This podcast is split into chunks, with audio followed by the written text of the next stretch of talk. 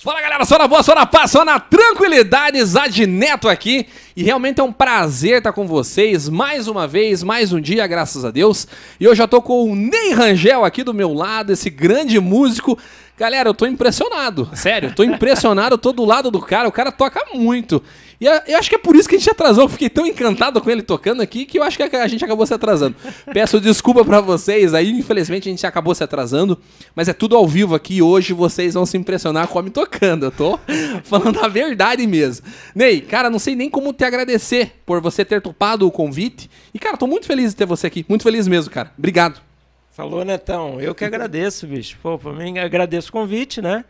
É um prazer estar aqui, né? Eu já tinha assistido algumas coisas do teu programa, cara. Achei muito legal o convite, muito oportuno, né? Pô, que legal. Porque às vezes a gente, a gente tem como músico, a gente tem pouco espaço, na uhum. verdade, para falar da nossa arte. Então, cara, você é um cara que abrir espaço para músico, bicho. É, é, é, é uma coisa maravilhosa. Então eu que agradeço de coração, prazer estar aqui com você. Pô, com certeza. E tem, vamos fazer um som hoje, né? Claro. Ao vivo, cara. Sim, vamos fazer. Sim, eu já, eu já fiquei meio com medo de tocar depois da propaganda que você fez aí. Meu Deus do céu, galera, vocês vão ver. Cara, que CD top. A gente vai falar de tudo isso, cara. Bora. Vamos falar de tudo Bora. isso, tua influência. Tem muita coisa pra gente conversar hoje, beleza? Bora. Mas eu quero começar agradecendo o pessoal que tá nos assistindo. Galera, muito obrigado. Esse programa é feito para vocês, especialmente para vocês. Eu acho que hoje tem uma galera que, é, que toca também, né? Que é músico né? Não sei se é músico no nível do nosso amigo aqui, mas que é que toca, né? Então isso que é o legal. Então manda as suas perguntas pra gente, que a gente vai fazer pro nosso amigo Ney. E re realmente vai ser uma honra ter vocês aqui, tá bom? Queria agradecer o pessoal do YouTube e também do Facebook por estar é, ser, é, disponibilizando esse, esse link pra gente, né? Esse servidor. Realmente obrigado, YouTube, e obrigado, Facebook. E dizer que esse programa ele vai ficar gravado, tá? Tanto no Facebook, Facebook quanto no YouTube, tá bom? Então, assim, mas não saia daí. Fica ao vivo, porque ao vivo é totalmente diferente, você consegue interagir com a gente. Mas se você perder, por algum motivo você precisar sair, esse programa vai ficar gravado, tá bom? Também vai ao ar no Deezer e no Spotify. Então, se você quiser acompanhar isso, essa conversa depois, indo para o teu trabalho, voltando do teu trabalho, você consegue também, tá bom? É, demora um, um, tempo ali, dois a três dias para subir esse vídeo, tá bom? Então depende muito do Deezer e do Spotify para subir esse, esse áudio, melhor, melhor dizendo, tá bom? Queria agradecer o pessoal também que está nos patrocinando, nos apoiando. E a produção já me falou que os nossos patrocinadores aqui do lado tá, tá congelado. A produção já vai arrumar isso aí, tá bom? É, queria agradecer o pessoal da LM Terraplanagem, meu grande amigo Leandro, que hoje infelizmente não pode estar aqui com a gente, tá bom? Mas queria agradecer o pessoal da LM, LM Terraplanagem. Então tá precisando aí fazer algum serviço aí de construção, alguma coisa relacionada à terraplanagem, você consegue com nossos amigos lá da LM Terraplanagem, tá bom? Tá pensando na, daquela torta, aquele empadão, aquela tortinha gourmet, é, brigadeiro, tudo isso você consegue lá na Giobela, tá bom? Queria mandar um abraço também para nossa amiga Isabel lá pro Rui Bajo. Pensa numa torta gostosa. Você gosta de torta de empadão? Pô, demais. Pô, demais. depois. Então a gente vai trazer uma para você, para oh. você provar. Eu, eu só acredito comendo. Existem duas pessoas, Ney. Existem duas pessoas. Aquela antes do empadão da Jubela e a depois. Então, beleza. Você vai virar outra pessoa, cara. beleza? Então, Jubela, queria agradecer vocês sempre nos ajudando, sempre nos apoiando, tá bom? Marechal Móveis Planejado. Tá afim de fazer aquela, aquela, aquele planejamento na sua casa? Você consegue com meu amigo Darcio Júnior e com Lucas Ferreira, que inclusive na sexta-feira o Darcio Júnior estará aqui falando um pouco sobre empreendedorismo e também sobre a loja dele de tudo como funciona, tá bom? A gente costuma brincar também que você imagina e a Marechal Móveis Planejado Planeja, tá bom? Um grande abraço para eles lá. Tô esquecendo de alguém produção? Tô esquecendo sim. Roots Premium Beer. Então tá afim daquela cerveja artesanal? Você também consegue. Lá na Roots Premium Beer, com meu amigo Devanir, você consegue aquela cerveja artesanal gostosa. Você toma cerveja, Ney, ou não? Eu tomo. Toma? Eu Gosta? Tomo, eu sou, eu sou fraco para bebida, né? Mas eu gosto, eu tenho, eu tenho um um paladar, eu gosto do sabor da cerveja. Geralmente eu tomo em casa, né? Tomo mais em casa, mas eu gosto. Tocando nem pensar. Tocando geralmente não, porque eu prefiro não correr o risco, né? Porque Cara, como eu sou fraco para para bebida, então eu prefiro não tocar, não beber quando eu tô trabalhando. Tocando. Legal, e tá É. certo, né? Eu, cara, eu, eu não tomo cerveja assim, eu gosto de tomar uma cerveja mais gourmet, assim, mais gourmetizada, pra Uhum. você provar o sabor ali. Mas eu também não sou muito de, de- de encher o caneco, não. Mas É. eu gosto de tomar uma, uma cerveja artesanal, é, é bacana. Então tá querendo aquela cerveja artesanal com meu amigo Devanir lá na Roots Premium Beer, você consegue também, beleza? Tô esquecendo de, algo- de alguém agora? A produção me falou que tô esquecendo sim. É, tá precisando de algum design, algo da gráfica, banner, você consegue com a JZ Gráfica, pessoal. Então tudo lá relacionado à gráfica você consegue com eles. Impressões, cartão de visita, banner, tudo isso você consegue lá com eles, beleza? Agora sim, eu acho que tudo tranquilo. Beleza, então é isso, galera.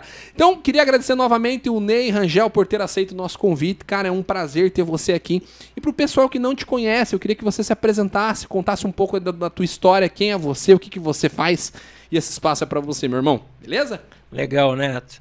Então, eu sou eu sou contrabaixista, né, músico contrabaixista. Nasci na cidade de São Gonçalo, que é da região metropolitana do Rio de Janeiro. E eu, eu comecei tocando violão, né, na igreja ainda.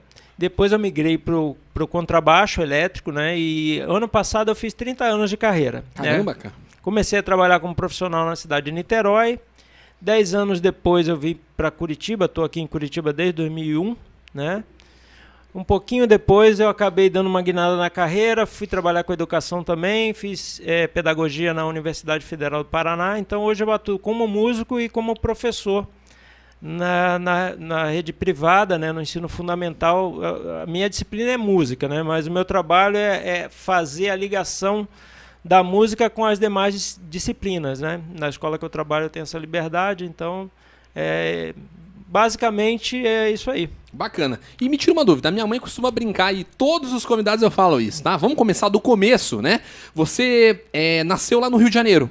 Sim. Rio de Janeiro. Isso. Como é que veio essa paixão pela música? Como é que você começou a tocar? Na igreja, mas como é que foi isso? Incentivo de quem? Tu teu mesmo? Então, eu, meus, os meus pais, eles, apesar de na minha família não ter ninguém assim antes de mim que, que tenha é, é, trabalhado como profissional da música, meus pais são apaixonados por música, né? Então, minha- a minha casa sempre foi muito musical. Então, a primeira, as primeiras memórias musicais que eu tenho era eu com 4, 5 anos no ensaio do coral onde meus pais cantavam na igreja, né? Que bacana, cara. Minha mãe sempre gostou de ouvir música, rádio, né? Então na rádio lá de casa sempre teve muito MPB. Nossa, legal. É, e, e além da música cristã, gente, minha mãe ouvia de tudo. Então eu acho que aí foi a minha musicalização, né? Tua formação veio culturalmente, vamos dizer assim. É, veio da família, né? E aí, e música pra mim sempre foi uma coisa que eu via como algo mágico, assim, eu achava aquilo, quando eu via alguém tocando, eu, eu ficava, achava, eu lembro isso quando eu era criança, né? Então me interessei muito cedo. Então meu pai tinha comprado, não sei se você já viu, aqui parece um cavaquinho, mas não é um, é um brinquedo de madeira que tem cordas. Já, já vi que era tipo corda de nylon, assim, né? Isso, exatamente. Então, quando eu era pequeno, meu pai comprou um daquele pra mim e eu comecei numa corda só, consegui tirar, tocar algumas melodias. Fazer um som ali. É, e é de ouvido, né? Caramba, cara. E aí chamou a atenção do meu pai. Então, ele, ele, na época, o que ele podia comprar pra mim era um violão. Eu também não tinha muito conhecimento de muitos instrumentos, né? Isso lá, já tô, já tô ficando velho, né? Lá nos Tá com quantos anos? Desculpa a 70. pergunta. Eu vou fazer. é, é, esse ano eu faço 49. Pô, mas tá inteirão, pô. Tá, Pô, que bom, tá a, música, bala. a música faz bem. boa, boa, boa. E, E aí, aí? ele comprou o violão, eu comecei a estudar o violão, né, com o professor, mas eu não curti muito o instrumento, assim, de, de cara, né? E aí foi quando eu ouvi pela primeira vez o som do contrabaixo. Caramba. E isso com quantos anos? Eu tinha mais ou menos uns 11 anos. Vamos Ah, tinha uma noção já. Já, já tocava violão e tal. E aí, quando eu tinha mais ou menos uns 13 anos, a igreja onde eu participava, lá na cidade de São Gonçalo, comprou um contrabaixo e não tinha quem tocasse. Aí foi a deixa, né? Caramba, eu comecei a tocar e assim, de ouvido, né? E me virando, aí eu fui procurar um professor, estudei no Conservatório de Música que tem lá na, na cidade, Conservatório Carlos Gomes. Depois eu fui procurar outros professores que me levassem além. No começou. conservatório tinha teste, alguma coisa? Como é que era? Como é que era Não. pra entrar no conservatório? Esse conservatório é, esse é diferente do conservatório que tem aqui em Curitiba, né? Uhum. Lá era um conservatório, é- era privado, né? Então, Entendi, tinha que pagar. é, você paga. Aqui você paga também, mas o valor é bem pequeno. Com certeza. Então você tem um teste, né? Lá você ia fazer a matrícula e tem até uma história interessante sobre isso. Boa, Eu comecei a fazer aula lá e depois que eu estava estudando um tempo, o professor me chamou num canto e falou: Cara, eu preciso falar com você. Naquela época era difícil achar professor de contrabaixo, né? E ele falou: Cara, eu preciso falar um negócio para você. Ele falou: Cara, na verdade eu não sou contrabaixista. Ele era violonista clássico, né? E aí colocaram o cara lá. E ele falou: Cara, eu passo os negócios para você e tudo que eu passo na semana seguinte você- você já chega tocando melhor do que eu, porque eu não sou baixista. Caramba, bicho. Então ele me deu a dica de, de procurar um baixista para fazer aula. Então esse cara me ajudou pra caramba, lembra Pô, até foi nome dele. verdadeiro, cara. Foi. Como que é o nome dele? Leonardo. Leonardo. Pô, um abraço pro Leonardo. E nunca mais vi, cara, não tem notícia do Leonardo. Pô, cara, que da hora. Mas me ajudou bastante aí. Foi verdadeiro, né? Foi. É o que importa, cara. Foi. E aí, beleza, começou, saiu do conservatório, pegou um professor particular, né? E aí, como é que foi? Esse professor, professor era baixista de verdade. É, e eu comecei a fazer é, a- aula com alguns professores que eram baixistas, mas naquela época eu tive dificuldade porque com a questão da metodologia, né? Era muito aquela coisa assim, você chegava, eu chegava na, na aula e o cara tinha me passado uma coisa, eu tinha estudado, ele já me perguntava assim, o que, que eu te passei mesmo? Sabe? Não tinha aquela continuidade, né? Eu falava, ah, legal, então faz aí. Eu fazia, ah, tá legal, deixa eu ver o que, que eu vou te passar. Então não era, Não tinha um programa. não tinha um programa, né? E aí eu pulei, pulei para uns três baixistas, assim, mais ou menos, fui estudando até que eu é, já estava começando a tocar com uns caras legais, assim, e ele me indicou para o Arthur Maia, que foi o meu professor, que para mim foi o divisor de águas, assim. Você estudou só com o Arthur Maia. Pra quem não conhece quem é o Arthur Maia, o cara já tá ouvindo outra coisa, né? Porque Pois o cara é. é. referência, né? Sim. E como é que foi estudar com esse, Cara, esse grande músico aí? Eu, eu, eu, eu acho que se eu tivesse um pouquinho mais maduro musicalmente, eu tinha aproveitado mais. Mas foi ótimo, porque, cara, o Arthur, infelizmente, né, pra quem não sabe, o Arthur faleceu em 2018. Pois é. Até nesse meu disco novo tem uma música que eu fiz em homenagem a ele. Nós vamos tocar essa ou não? Vamos tocar. Não, Vamos tocar essa top. hoje, porque a- a- até tem um rap do Arthur nessa música. Caramba, Quem cara. fica aí até o final vai, vai, Vai ver. vai vamos- curtir, vai, Vai, ter um spoiler, já estamos dando aí. Top, top. Começa Então- com slap ali no começo ou não? Não, é porque esse baixo que eu trouxe não dá pra, não dá pra fazer slap, né? É porque Entendi. ele é fretless. Mas a- acho que no disco eu gravei com slap. Com slap, eu É. ouvi assim, eu falei, caramba, É. cara. Que Que era uma característica do Arthur, né? Uhum. Então ele era, cara, um cara super generoso, então ele me ajudou muito, né? Mas eu era muito imaturo musicalmente pra época, mas, cara, abriu minha cabeça, assim. Porque eu comecei a fazer aula com o Arthur, eu tinha 16 anos, né? Então eu estudei com o Arthur dos 16, mais ou menos, que aí, assim, foi, foi bem, bem é, contínuo dos 16 aos 18, mas assim, o contínuo era aquela coisa, né? O Arthur tocava nesse período, ele tocava com Gil, tocava com Caetano Veloso, ó, com Caetano também, mas não era com Caetano que eu ia falar, com Djavan, com Gil, com o Ney Mato Grosso. Então nesse período, aí ele de vez em quando pegava umas turnês, eu ficava tempo sem, sem a gente conseguir fazer aula, né? E aí depois, ainda depois de já comecei a trabalhar como profissional, ainda continuei fazendo mais aulas com ele, mas eu já estava mais esperto, né? Então eu já mais maduro ali, mais Já. ali. já aproveitei um pouquinho mais, né? E depois do Arthur eu fui fazer aula com, com outros músicos, né? Para estudar, estudei improvisação, estudei com um saxofonista também que me ajudou pra caramba, improvisação e, e harmonia funcional. Então aí eu já comecei a, aquela coisa de você estudar é, com, as próprias pernas, assim, né? Buscar material, comprar material, importar material e estudar. E até hoje eu estudo, porque se parar de estudar, você não para no Quanto, tempo. quanto tempo um músico bom precisa? Pra virar um músico bom, quanto tempo o cara precisa, Ney? Cara, Estudo, assim. Isso depende muito de, de músico para músico, né? A gente tá até conversando em off aqui ainda há pouco. Eu me considero um músico operário. O que, que é um músico operário? É aquele que tem. Cara, eu, eu bobinho trouxe o saxofone, trouxe o violão. Falei, eu vou fazer um som com o cara. Deus livre, cara. Eu já passei a bola, cara. O que, que é um músico operário, na minha opinião? Aquele que tem que trabalhar muito para fazer alguma coisa. Eu sou desses, então eu tenho que estudar muito para desenvolver alguma coisa, tenho que praticar bastante. Mas tem uns caras que têm um dom, assim, que você pode chamar de dom. Em pedagogia a gente entende como múltiplas inteligências, né? Tipo o Neymar jogando bola, né? Cara, é sensacional. É né? sensacional. O Pelé, a gente pode citar outros gênios, né? Sim. O LeBron James, o Stephen Curry no, no- no- na NBA. Essa Os caras cara- são geniais. Fora da casa, né? Esses caras, na música tem caras como esse também. O Arthur, pra mim, era um desses. E o que eu preciso estudar 12 horas para tocar, o Arthur estudava duas e já fazia melhor do que eu. Já resolvi. Entendeu? Então. É dom, né, cara? Pior que é então, diferente. Né? É, então tem isso em todos os instrumentos, né? Então, por exemplo, eu. É, eu, eu continuo estudando muito, né? Mas, cara, eu para chegar a encarar algumas coisas e ficar feliz comigo mesmo, acho que eu tive que estudar pelo menos aí uns 15 anos da minha carreira de 30. Caramba, cara. Né, pra... Metade, 50% É. é. você aproveita, pra você daí aproveitar, né? É, para eu começar a ficar seguro em algumas coisas, né? Não tô falando que eu tô pronto, né? A gente nunca tá pronto, mas A galera vai ver, vamos, a galera vai tirar a conclusão dela ali, vamos ver. Vamos ver. E daqui a pouco eu já quero escutar a primeira música, daqui a Legal, pouquinho. vambora. Então, a, a produção preparou um vídeo ali, então a gente vai ver o vídeo daqui a pouquinho e depois a gente vai fazer um som, beleza? legal, massa. Deixa eu te perguntar de novo, cara. E aí, pra, pra você. Quando que você viu que você tava pronto? Depois das tuas aulas? Quando, quando é que você falou agora eu posso tocar? Com quantos anos e como? Como que foi essa transição? É, eu tive, eu, eu tive sorte, assim, né?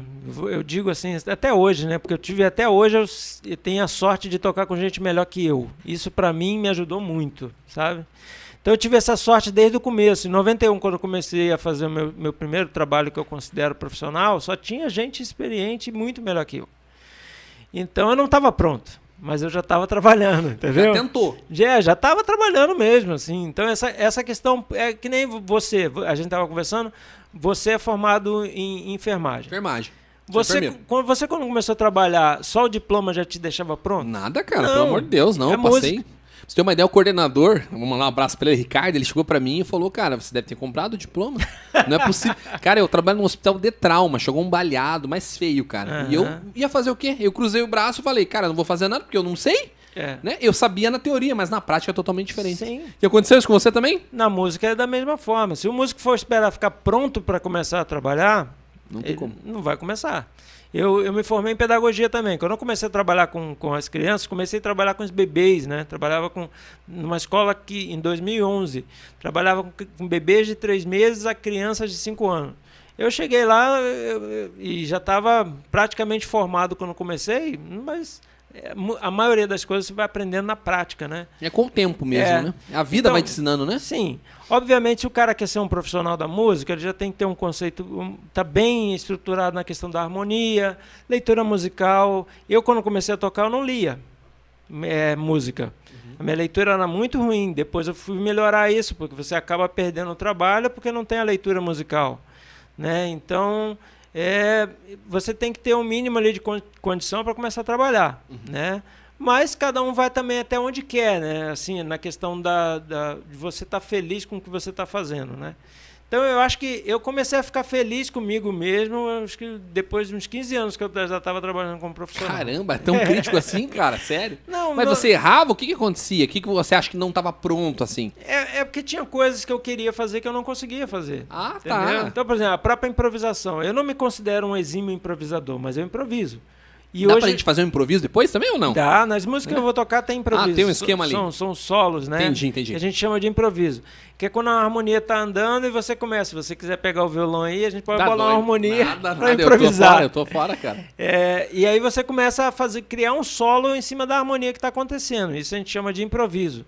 Então, eu não sou um exímio é, improvisador, mas hoje eu, eu consigo fazer minimamente o que eu quero, entendeu? Acho que pelo menos Você tem uma ideia, você pensa uma, uma ideia e você consegue reproduzir essa Sim, ideia. você consegue trazer a música da cabeça para a mão. Eu queria fazer isso no sax, cara, mas eu não consigo, cara. A digitação do sax é muito diferente. Sim. É muito diferente. As chaves ali, né? Você tem uma noção de sax ou não? Tenho, não, não, não de tocar, mas sei como funciona o Cara, é mecanismo. muito difícil, cara. Sim. Eu toco piano, eu toco teclado, eu toco violão, eu toco. Não vou, não toco baixo.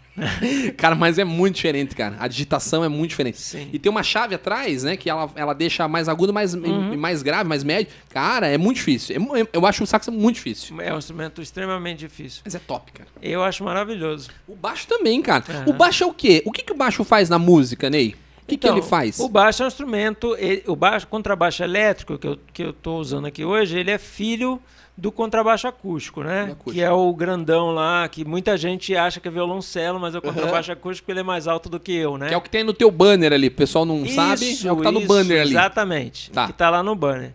O contrabaixo acústico é um instrumento muito, muito antigo, né?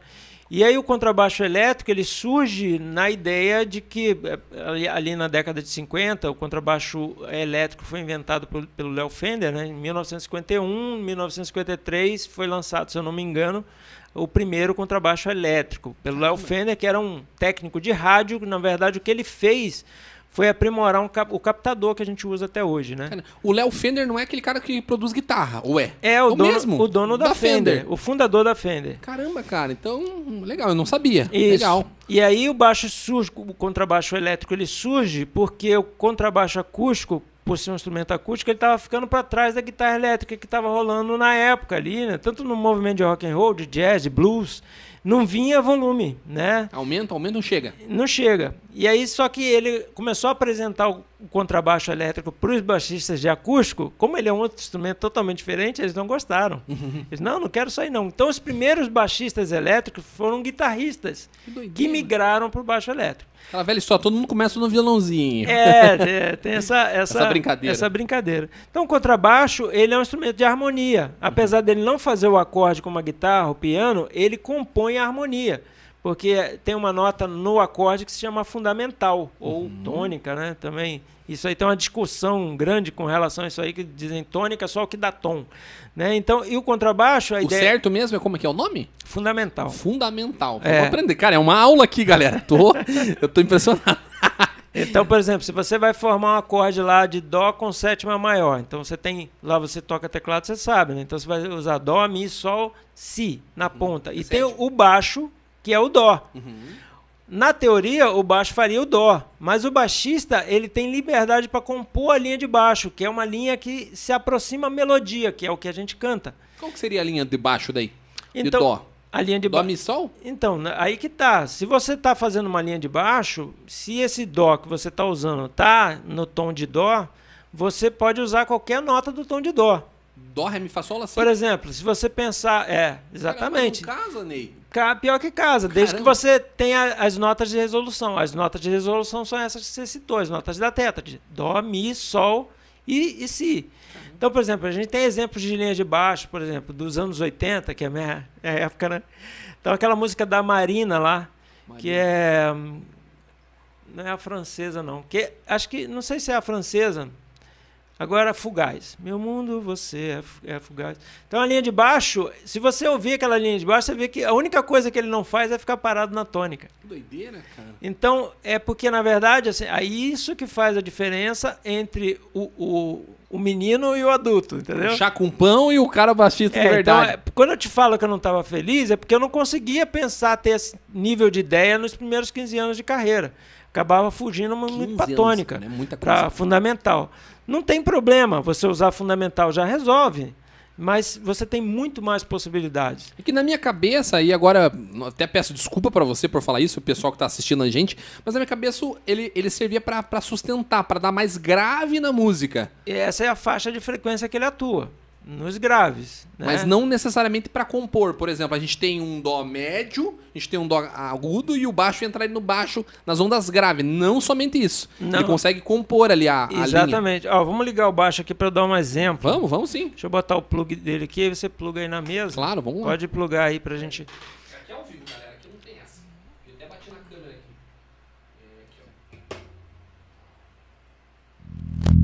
Deixa eu botar meu fone que Coloca senão eu não ouço. Caramba, agora vocês vão ver, galera. Então, por exemplo, vou dar um exemplo, né? É, a Feel Good, né? Então. Que é um Ré menor, né? Pera aí, mas antes, cara, pera aí, pera aí. Antes me comenta, o que, que esse baixo tem de diferente, cara? Ele, eu percebo que ele não tem traste, é isso? É, ele não tem traste. Ele é um baixo é, que a gente chama de fretless, né? Do inglês, se a gente traduzir para português, é sem traste. Eu não consigo tocar um baixo desse aí, obviamente, né? Se você nunca tocou, você vai ter mais dificuldade. Então ele tem essa característica do ronco, né?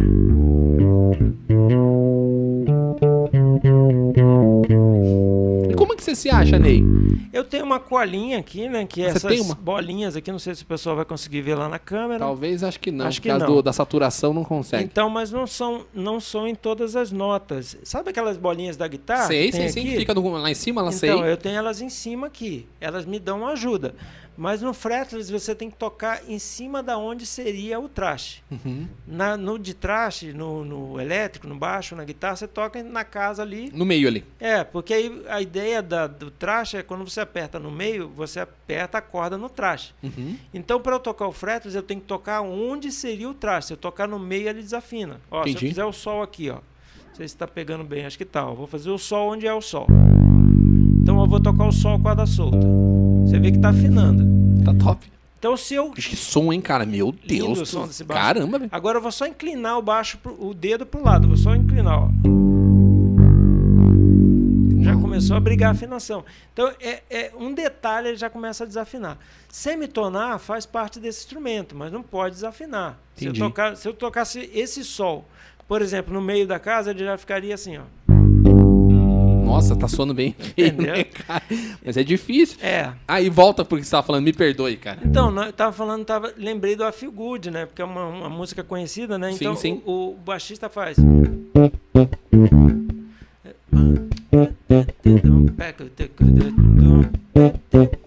Aqui ele usa uma, uma nota a mais. Peraí, deixa eu ver se é uma. Duas notas a mais do, do, da, da, da fundamental. Então tá rolando o Ré menor, ele tá usando a sétima, que é o Dó, e ele tá usando a quinta. Todas fazem parte da tétrade. Mas eu, podia, eu poderia usar mais do que isso. Eu poderia fazer.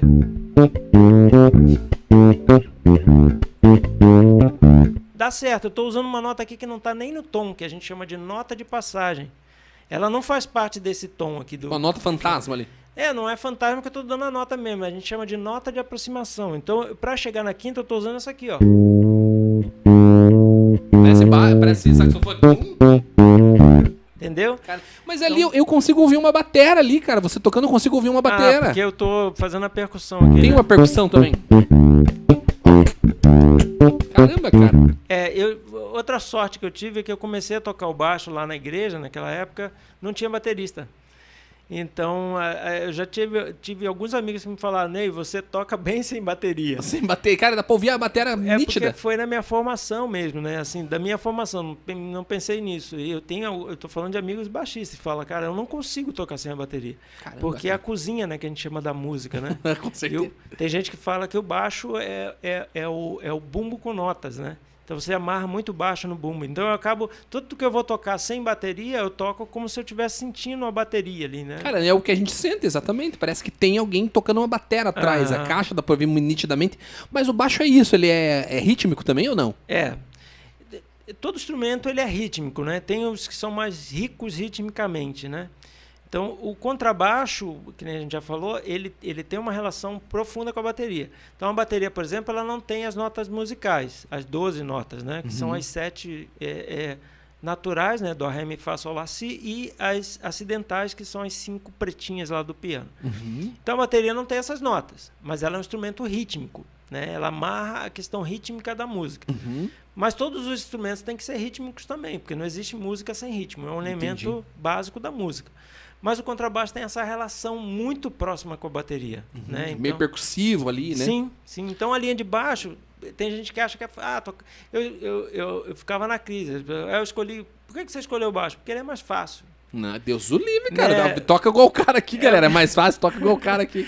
É porque a pessoa, geralmente, o leigo, quando não conhece a função do baixo na música, acha que ele é o mais fácil. Ele pode ser o mais fácil. E a galera- pode ser muito complicado também. Não, demais. E a galera chega pra você e fala, e essa guitarra bonita aí? Demais, cara. É, é um instrumento é, muito injusto. Porque quando eu toco elétrico, a pessoa fala, ah, gostei dessa tua guitarra. Quando eu toco acústico, eu falo, ah, legal esse violoncelo, né? Puta, Então cara. ninguém sabe o nome do instrumento. E aquelas piadinhas fazem? Você é a favor do baixo ou você é o contra baixo? Sim, tem. Meu né? Deus do céu, tem cara. várias piadinhas Depois dessa piada eu vou até lançar aqui, galera. Vamos, vamos ver um vídeo? Vamos. Esse vídeo, na verdade, é uma. É você falando um da- do seu CD, né? Que daqui a pouco a gente já vai falar sobre ele. Beleza. né? Tem- Como que é o nome dessa música mesmo? É, é, é a primeira música que eu vou tocar. É a né? primeira música, aham. Ela se chama Feijão com Arroz. Feijão com É Arroz. uma música que ela. Eu não lembro em que lugar que ela tá no meu disco ali. Mas é um samba, um samba jazz, né? Que a gente Top. chama.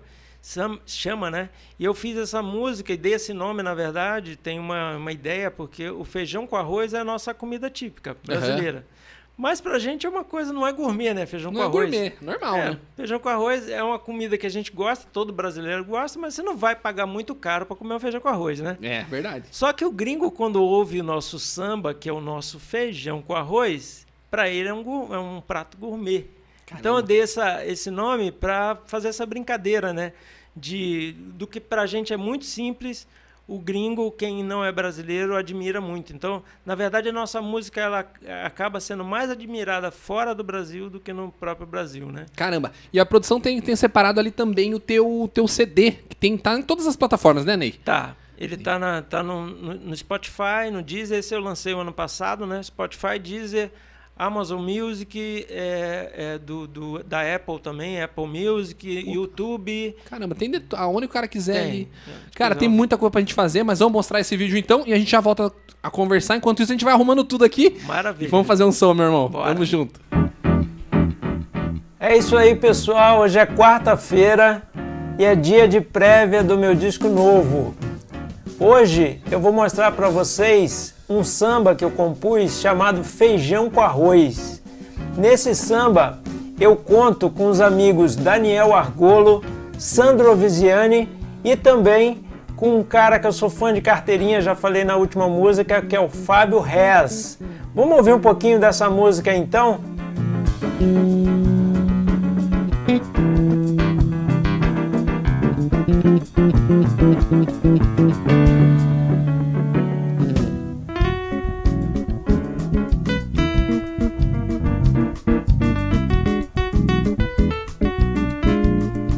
É isso aí. Nessa música tem solo de bateria. Então vamos começar hoje ouvindo o solo do Dani, que eu sou fã também. Deixa eu só colocar aqui no solo dele.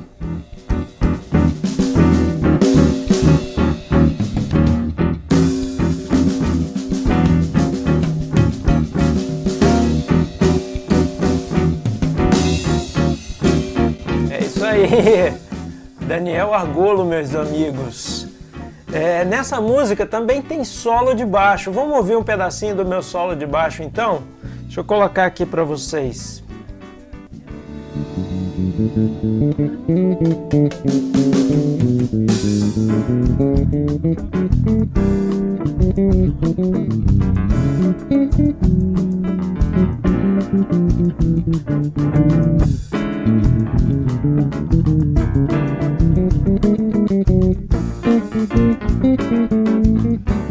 É isso aí.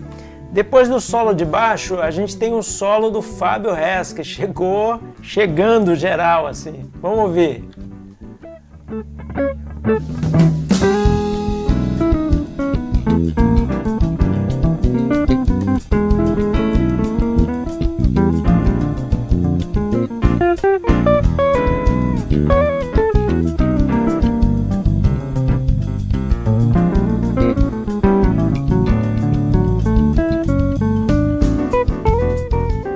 Delícia, né, cara? Delícia. Bom gosto, tudo no lugar. Perfeito. E tem o solo de teclado do meu amigo Sandro Viziani. Então vamos ver o solo de teclado do Sandro também, gente.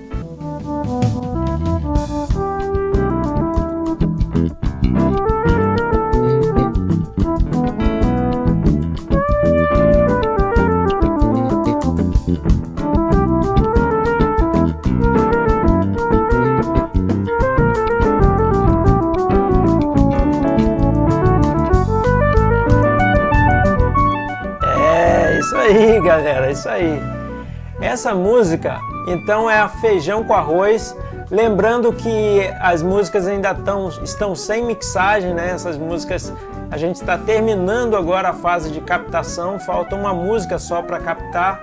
Vou ver se eu consigo ter uma prévia dela para mostrar para vocês até quarta-feira que vem. Tá bom, pessoal? Então, até semana que vem. Forte abraço. Tchau, tchau.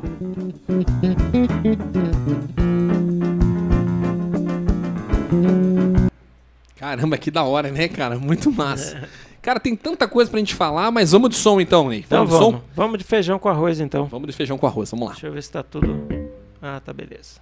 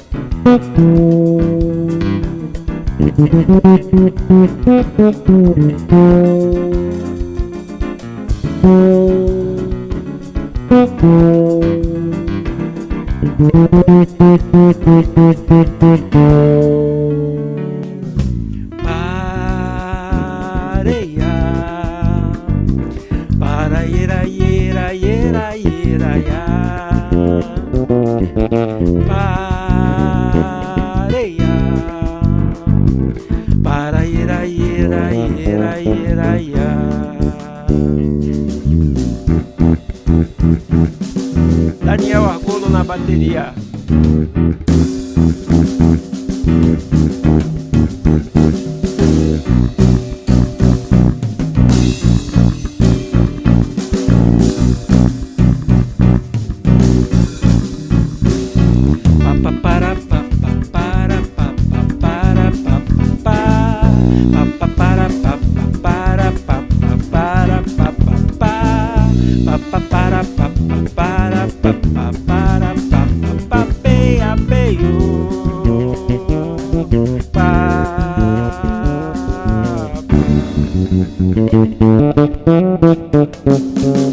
The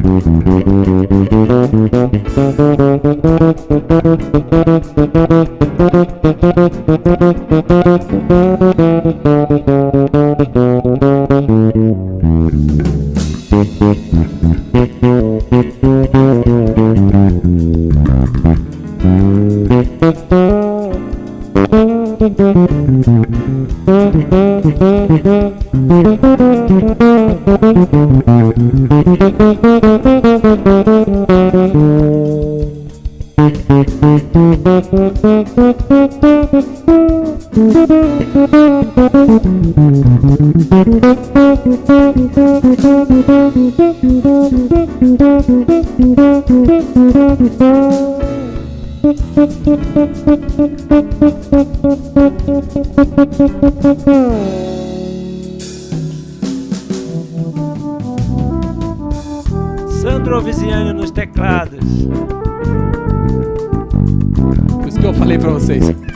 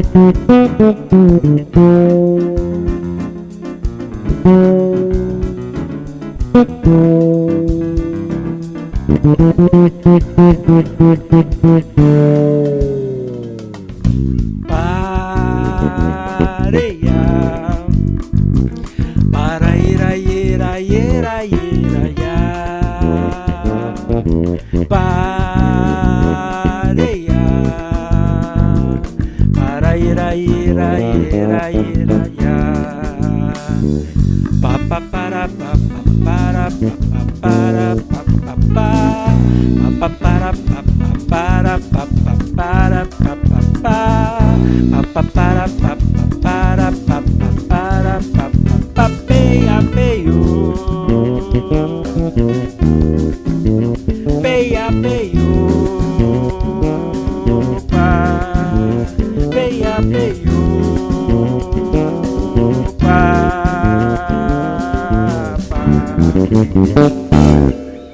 Caramba, Carol Parabéns, nem Rangel, galera O cara é top demais.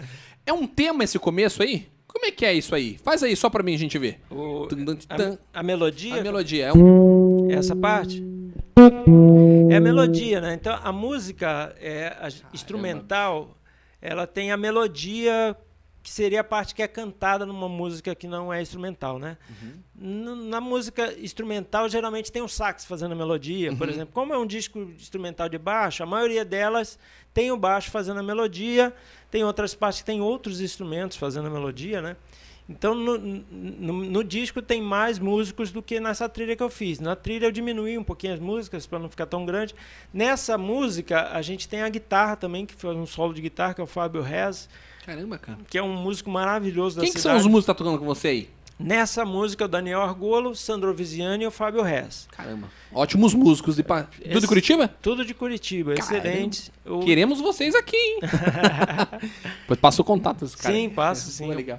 O Fábio Rez é um músico maravilhoso, sou fã de carteirinha. Ele, além de tocar guitarra pra caramba, ele toca muito baixo também. Então, Pô, cara, um dos melhores legal. músicos que tem na cidade aí. Ele grava um solo lindo também. Então, nessa música, ela tá bem parecida com o que eu fiz aqui. Tem a melodia tocada pelo baixo, depois tem a melodia tocada pelo piano e eu fazendo vocalize, né, no Aham. disco lá. E tem algumas que eu vou fazer aqui que tem também a guitarra dobrando a melodia com o baixo, né? E aqui vai ser só o baixo. Cara, Então- mas tá top. Mas faça pra mim ali. é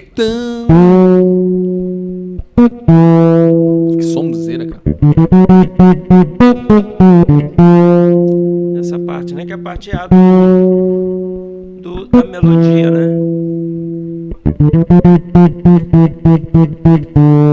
Mas tem algum efeito? Você tá usando alguma coisa aí, Eu cara? tô usando um reverb. eu Tem vou um reverbzinho? Vou tirar ele aqui pra, pra ver a diferença do som.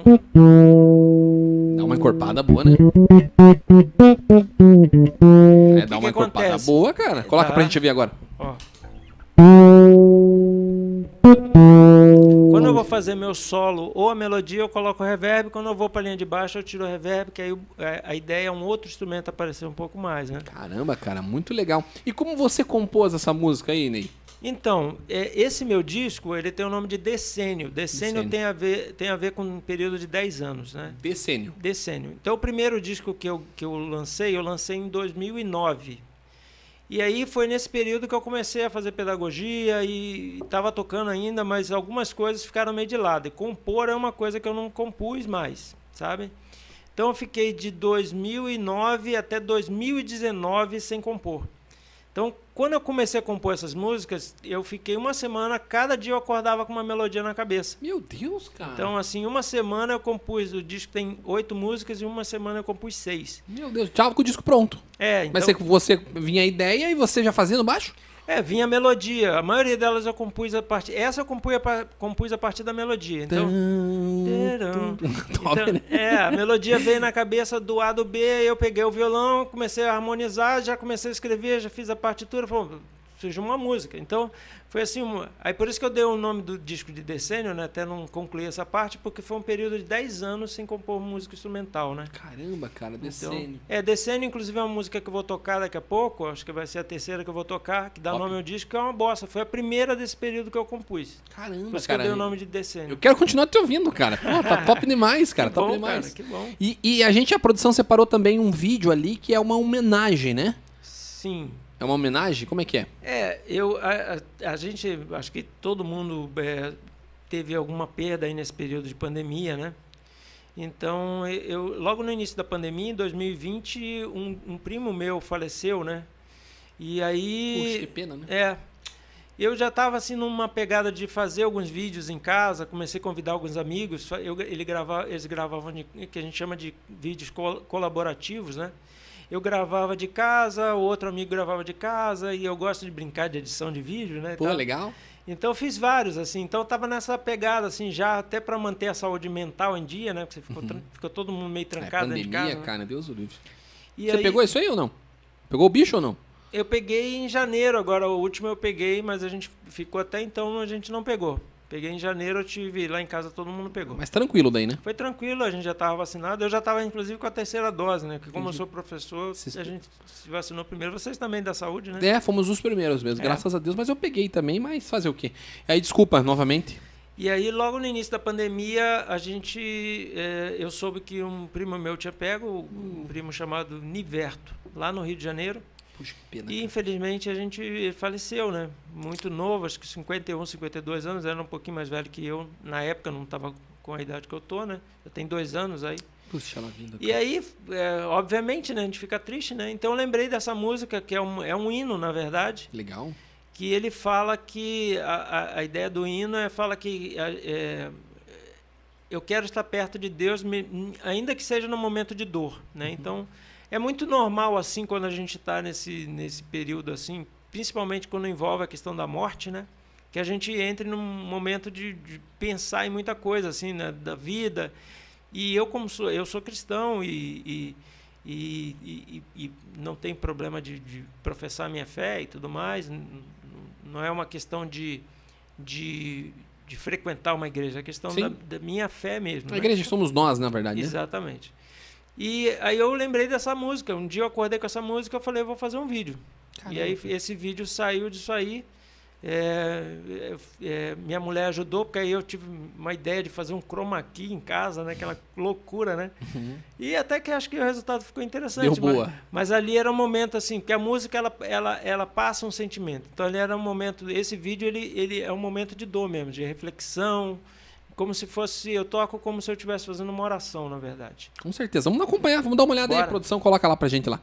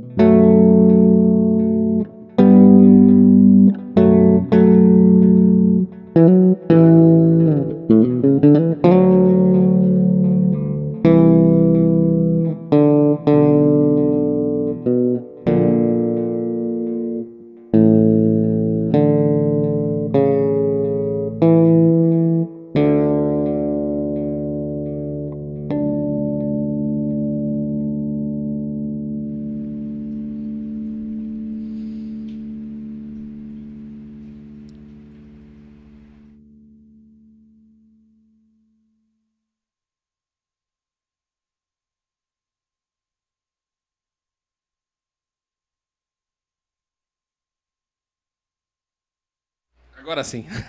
Ao vivo é assim mesmo, né? Quase que a produção da gente na mão. Pô, hein? cara, esses caras, Deus o livre, guarde. Cara, que legal, né? A gente sente realmente um sentimento ali. A música tem muito disso, né, Ney? Pô, É. a gente consegue sentir. Cara, é algo divino mesmo, né? Não tem como dizer que não, né, cara? A É. música conecta. Sim, eu, eu, eu, eu, para mim a música ela, ela faz parte da, de quem Deus é, na verdade, né? Certeza. É, eu, eu toquei muito tempo com, com um músico aí do meio evangélico, né? Um pastor chamado chamado Ademar de Campos, não sei se Pô, você conhece. claro, conheço, com certeza. E ele fala que a música não faz parte da criação de Deus, ela, ela é o próprio Deus, assim. Com E eu certeza, acho que é isso mesmo, porque ela tem esse poder de mexer com as pessoas, Sim. né? Se você for pensar nas religiões, nas múltiplas religiões, todas têm música, né? Com certeza, cara. Então, É uma, é uma, uma como aquele velho filme diz, né? É uma, um sinal que existe algo além de nós, né, cara? sim. Com certeza. Mas vamos de som? Vamos fazer um Bora. som? Então bora, Bora. vamos lá. Tudo Show. preparado aí? Deixa eu Deixa ver. eu só mandar um abraço pra galera. Vai preparando aí, acho que já tá preparado, mas deixa eu mandar um Uhum. abraço pra galera que tá com a gente acompanhando lá no chat. Rodrigo San- Santa Ana Seco. Boa noite, Neto. Erivelto Oliveira, grande Ney.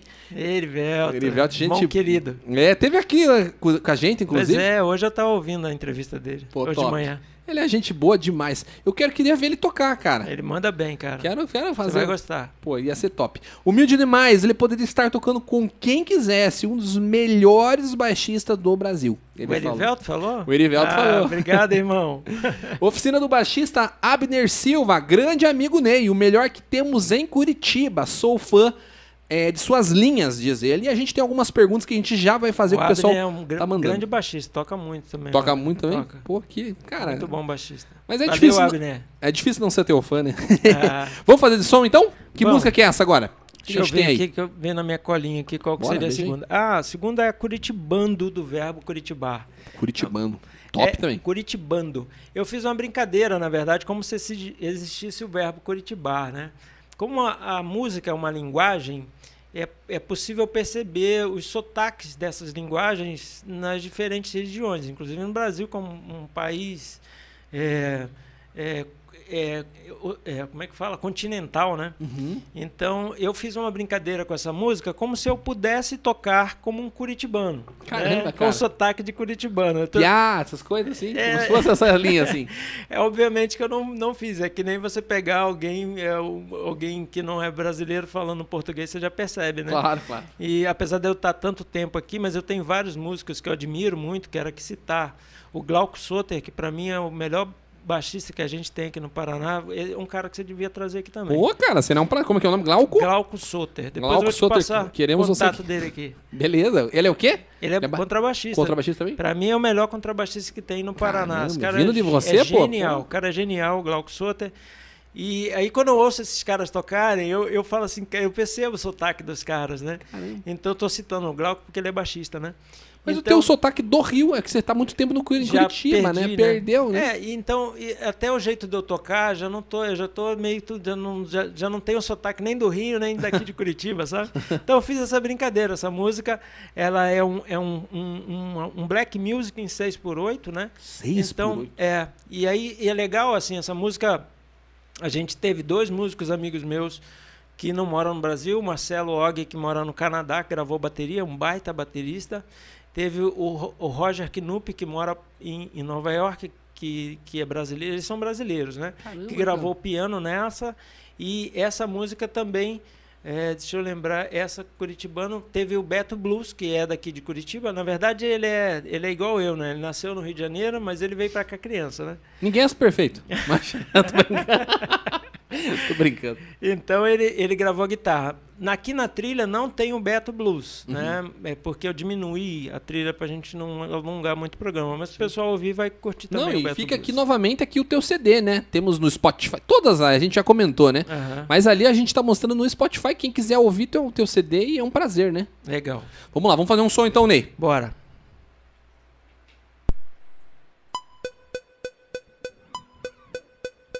Pa,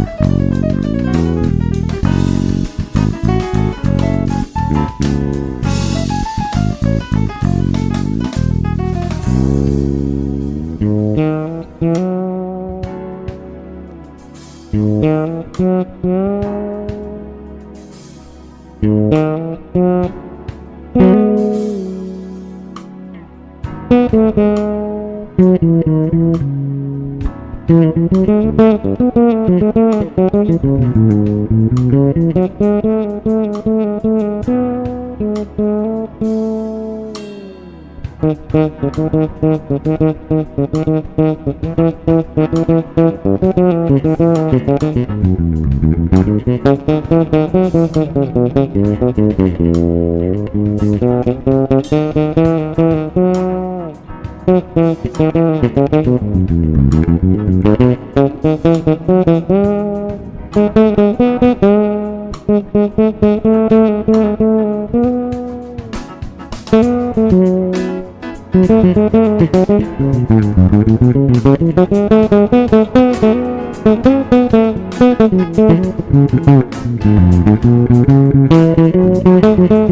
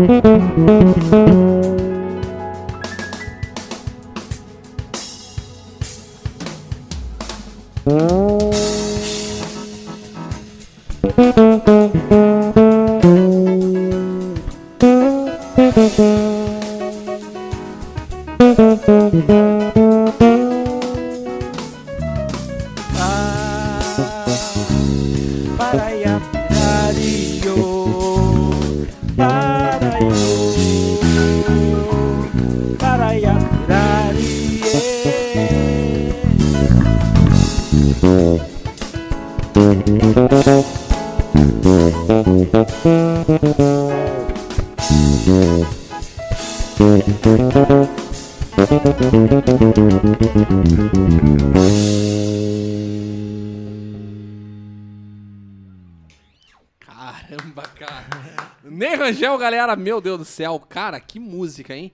E também tem um, tema, um temazinho ali, né? Não é Tem. tema, é, um, é uma, aquela que você falou, uma melodia ali, né? É, a melodia. Como é do- que é? Faz de novo. Eu gosto de ouvir, cara. Essa é aquela que eu falei que tem uma guitarra dobrando com ela. Tem até é, eu fiz a, a parte segunda parte do A cantando para mostrar um pouquinho a linha do baixo. No disco eu eu faço a linha do baixo, faço dois baixos, um baixo fazendo a linha e outra melodia junto com a guitarra.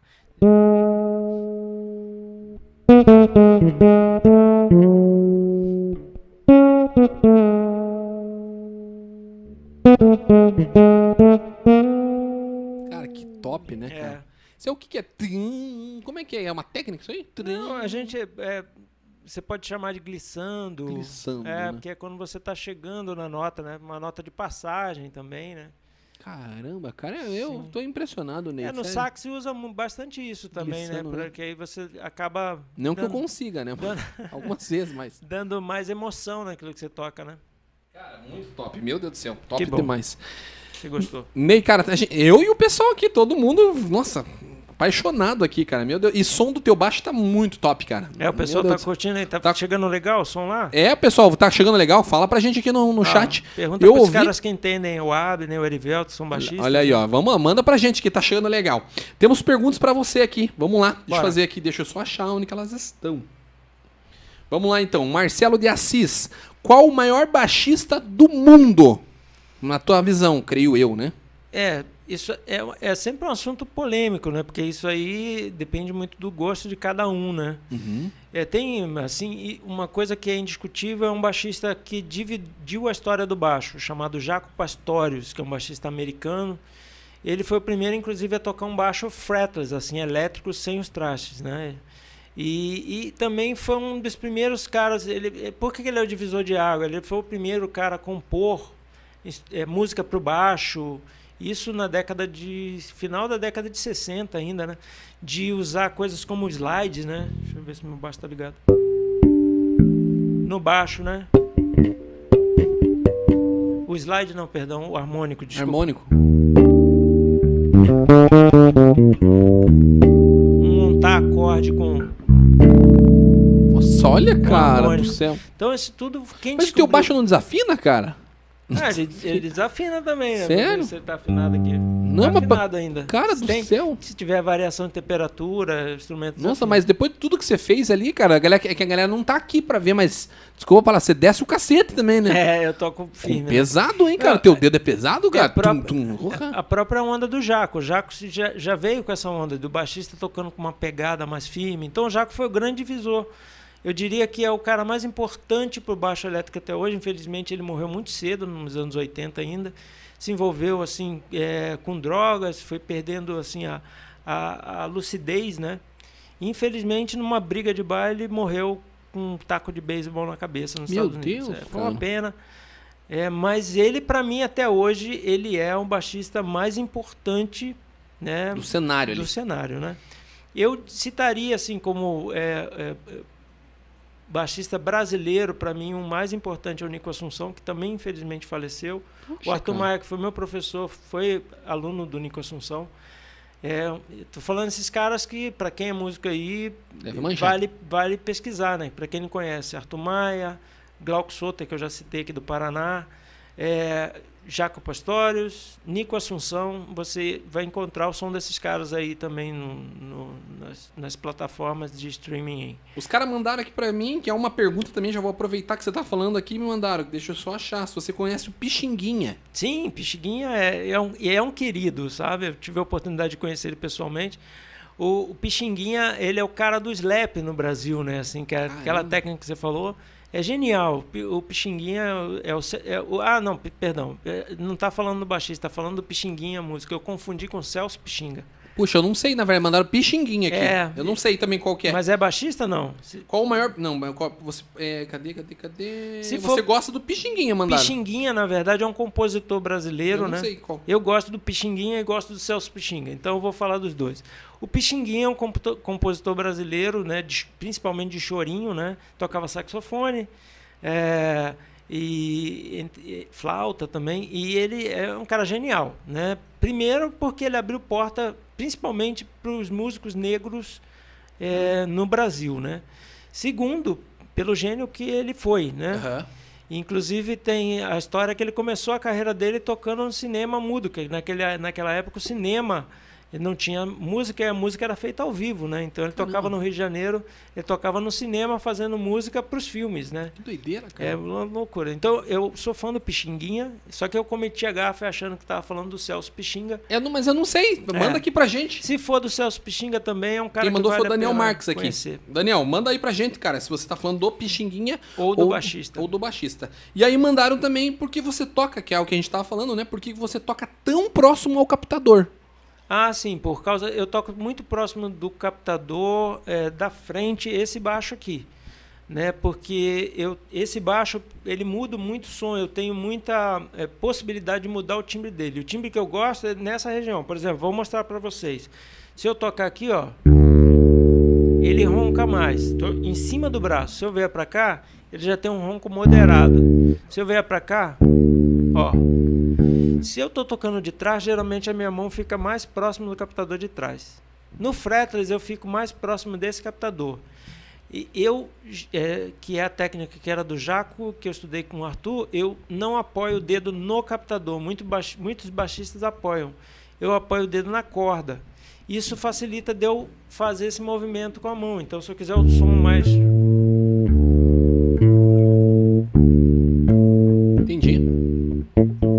Mas é errado apo- apoiar no captador ou não? Não, não é errado. Não estou falando que seja errado. Mas ele limita. Se você apoia só no captador, você não consegue movimentar a mão. Você vai ficar tocando naquele lugar, né? Entendi. Então, eu geralmente, quando dava aula de baixo, eu estimulava meus, meus alunos a apoiarem o dedo na corda. Entendi. Porque aí você tem mais possibilidade de timbre. No de traste, muda o timbre também, mas não é tão perceptível quanto no fretless. E essa corda que você tá usando é uma corda especial, Ney? Como é que é isso não, aí? essa corda Normal. É uma corda normal, inclusive é- é uma corda nacional que eu comprei porque o dólar está muito alto. Sim, é, não dá, cara. Já é, Elixir um não tem como. Não, eu não- nem, na verdade eu não, não uso Elixir porque eu não curto muito o timbre dela, né? Caramba. Qual corte você usa? Não sei se você pode Eu- falar a- também. Não, posso, não tem problema. Eu uso a, a corda gringa, eu sempre gostei muito da Ball. De bom. E essa aqui é uma corda é, feita no Brasil, né, com material é, gringo, né, que é a Soleis, que é uma corda que eu, já, que eu já fui, inclusive, até endosse dessa corda, né? Caramba, Que cara. era, não era da Soleis, eu era endosse da segunda linha, que era uma, uma corda groove. Então eu usava porque eu gostava mesmo. Pô, cara, não que era legal. só porque eu ganhava as cordas para usar na, na época, né? Ganhava muita corda? É, eu, eu tinha um contrato, né, e aí recebia um número de cordas por ano. E pra quem não sabe, a gente vai sortear esse teu baixo hoje, né? Sim, com certeza. é, é por uma. é, vai ser um sorteio, vai ser rifa, né? Esse nem é muito gente boa, cara. Cara, eu tô impressionado com você, a tua humildade, cara. Você é um cara, parece que eu te conheço há muito tempo, cara. Que legal, Pô, né? você é um Essa cara muito- identificação, né? Eu também me, me- Tem Pô, gente que cara. a gente conhece assim rapidinho que já parece que conhece há muito tempo. Pô, Também tem cara, essa você é muito. am- Cara, eu tô, tô, eu tô seu, eu sou seu fã, cara. Sou seu fã mesmo. Cara, a gente tem tanta coisa, tem mais perguntas, não sei se a gente toca, seu ovo. Cara, tem que muita coisa. Vamos fazer mais uma então? Vamos. Daí a gente vai pra perguntas, pessoal já manda a tua pergunta no chat, pode mandar no Facebook, pode mandar no YouTube, pode mandar no WhatsApp também que a gente vai mandar. Também, pessoal, a gente tem um canal aqui pra vocês ajudarem a gente, tá bom? Pra manter esse estúdio, pra manter esse projeto, sempre é bem-vindo. Qualquer quantia você pode estar fazendo uma doação aí pra gente aqui, é só escanear com o seu banco, né? O QR Code com o seu banco e qualquer valor aí pra gente já é suficiente, tá bom? Também, pessoal, na descrição aqui do vídeo tem o nosso Pix, é o cebiadesdrum, né, de bateria, arroba hotmail.com, arroba hotmail.com, que você pode estar fazendo também o Pix direto lá, beleza? Vamos de mais música então, Ney? Vamos direto ou a produção vai colocar mais um vídeo? Não, não. Ah, acho que, tem que- vamos, quer- vamos fazer direto? Vamos fazer direto embora, então, bora. bora. Vamos tocar ali o pau Vou então. tocar a música então que eu falei ainda há pouco, que é a música que dá nome ao disco. É uma bossa nova, Top. já um pouquinho mais calminha, mas é, é bem legal. Essa música é muito significativa para mim, porque depois de muito tempo sem compor, eu voltei a compor, se chama Decênio. Decênio, bora, bora, bora. E deixa- Nessa aí tem o teu amigo, né? Que você foi, foi, aluno, né? O Valmir sim. Pegas, Ah, sim, bateria. É. cara, gente finíssima, né? Toca muito, meu Toca Deus do céu. muito. Deus do céu. Deixa eu só mostrar o teu CD aqui novamente pro pessoal que tá chegando agora ou que mesmo que não tenha chego, né? Ney Rangel, por favor, dá uma, uma, uma escutada que tá top CD, hein? Cara, tá muito top. Vamos lá.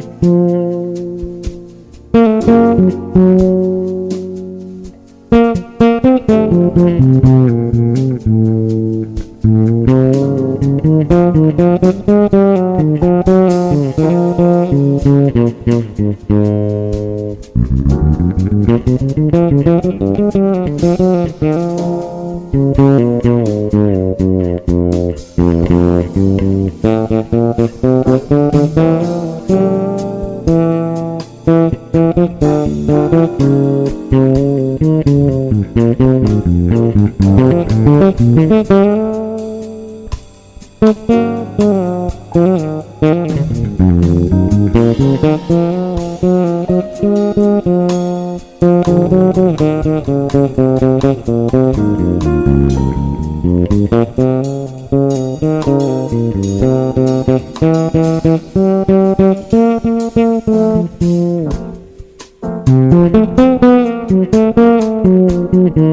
you.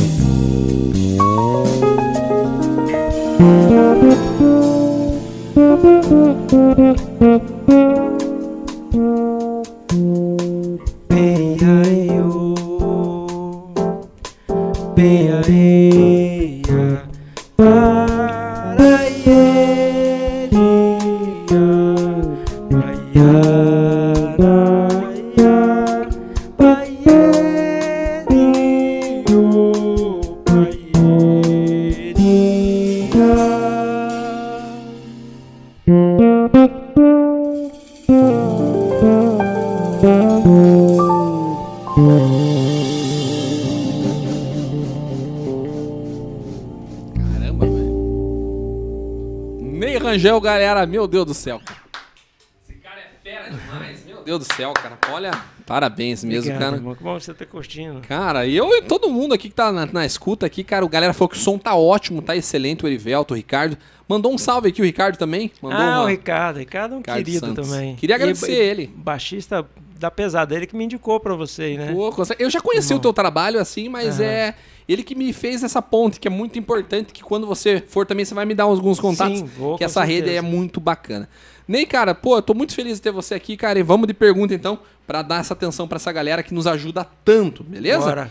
Isabela Bajo mandando um oi, boa noite, que gostaria de estar aí com vocês. É minha namorada, gostaria Ah, que muito de legal. estar aqui. Ricardo Santos, daí sim, hein? Grande mestre, ele fala. O Erivelto, o som tá muito bom. Ricardo Santos, o som está ótimo. Ricardo Santos, eu quero esse baixo, hein? é difícil tocar, hein, Ricardo? Eu não tentei ali, mas deve ser muito difícil, beleza? Vamos de pergunta então, Ney. Aqui a gente tem Bora. algumas perguntas separadas que eu já separei aqui da galera. Vamos lá então. Eduardo, eu acho que é Gruner. Não sei se é Gruner ou Gruber, tá? Conhece Fábio Aposan? Conheço, baixista da pesada. É, ele mandou assim, do gospel, quem você conhece? É, só não entendi se ele, você conhece de ouvir ou se você conhece de, de tocar, talvez, junto. O que, que você acha dessa galera aí? O Fábio Aposan é, é fantástico, um baixista da pesada. É, eu conheço mais a galera da antiga, né? Eu comecei trabalhando no meio gospel. Né? O primeiro trabalho que eu fiz em 91 era no meio gospel. Oficina G3, conhece? Conheço o Duca. Duca é um baixista maravilhoso, que é outro cara que eu gosto. Tem Vai estar o Gia aqui com a gente, dia 20... Tem que ver a agenda. Quem vai estar? Jean Carlos, Ah, o Jean, tecladista. tecladista. Que Vai legal. estar com a gente aqui, que cara. massa, velho. Não presencialmente, obviamente, né? Aham. Mas ele vai estar remotamente. Ele tá morando nos Estados Unidos, né? Ah, tá. Então ele vai estar com a gente e vai ser um prazer. Vai ter o Voltão também, que acabou desmarcando Sim. por alguma- alguns motivos aí. Era o baterista da, antigo, antigo né? da Antigo. G3. Então, é, tem o, o- o Rogério, o Rogério de Castro, que é um baixista também lá de São Gonçalo, que já gravou com todo mundo do meio gospel, que para quem não conhece vale a pena conhecer. Até sigo ele no Instagram, que era um dos caras que eu via tocar e ficava babando quando estava começando. O cara é fantástico, um baita baixista. Dessa, dessa galera aí, agora que eu lembre, são Isso aí. esses aí. Mas de referência, você tem algum assim que você, que você pegava as músicas, por exemplo, da oficina? Você pegava alguma música assim ou não? Na, na época da oficina, não, porque na época assim eu já estava trabalhando nessa época, né? Então a linha é outra também, né? Mais MPB, mais música clássica, é, né? eu, eu, eu- o primeiro trabalho profissional que eu fiz foi com uma cantora chamada Cristina Mel. Cristina Mel, é Toquei- gospel? É, toquei, Cristina Mel. Sim, toquei três anos com ela. Então é uma Putz, linha fala uma música dela bem pop famosa aí. rock. Na minha época era o Tá Decidido, né? Tá decidido. vou ter que ser calmo. Mas eu conheço. Primeiro disco dela, né? Tem vários, né? Eu cheguei a gravar no, no terceiro disco dela, foi a primeira gravação profissional que eu fiz. Troquei três anos com ela, depois toquei com outro, outra galera do gospel, é- era mais pop rock.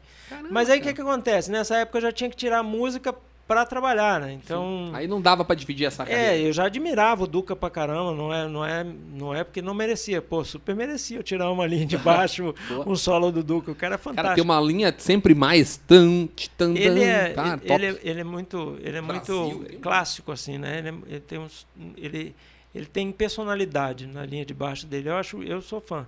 Gosto muito mas não tive a oportunidade de tirar nada dele, assim, na verdade, assim, não é questão que eu não, não quis, né? Sim, sim. Então, e também, assim, quando eu ia, quando eu já estava numa fase que eu queria mais estudar o jazz também, então quando eu tirava um solo de alguém, eu tirava mais dessa linha, dessa galera que já tocava música instrumental. O Duca toca também, mas ah, os solos dele são mais no G3 ali. Aham. Uhum.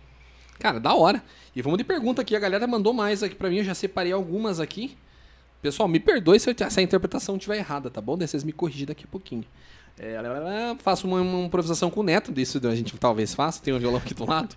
Lucas de Assis, para quem tá começando agora, o que você recomenda? Lucas de Assis. Começando no baixo? Começando agora, é. Eu acho que sim. Cara, eu recomendo procurar um professor que tem um método de aula claro, assim, né? Que que ele, que ele, ele não aborde só a técnica do instrumento, mas também a questão da harmonia, né? Porque a questão da criação, não só, não só você copiar o que já foi gravado, né?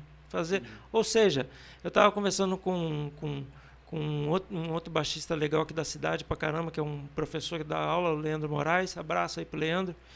E ele estava falando assim, a gente estava conversando sobre a dificuldade de ter professores que façam o aluno pensar. Uhum. Então é isso que eu queria dizer. Procura um, aluno, um, um professor que te faça pensar, né? Não só que você reproduza o que ele faz, mas tenta entender por que, que ele faz aquilo para que em algum momento você pode, que, é, além de reproduzir, você pode criar, né? Então é, eu acho que é por aí, procurar um bom professor. Porque hoje na internet o cara consegue bastante coisa, mas não é a mesma coisa, né, Ney? Não é o cara ter um professor. Ali a gente tá até falando nos bastidores, o online, é, ele ajuda, né? Mas não é a mesma coisa, né, cara? Eu, eu, é, eu sou é, da, mais da antiga, né? Então eu não consegui dar aula online, assim. Eu gosto de... Às vezes eu vejo alguma coisa ali na mão do aluno que é aquilo que está travando ele.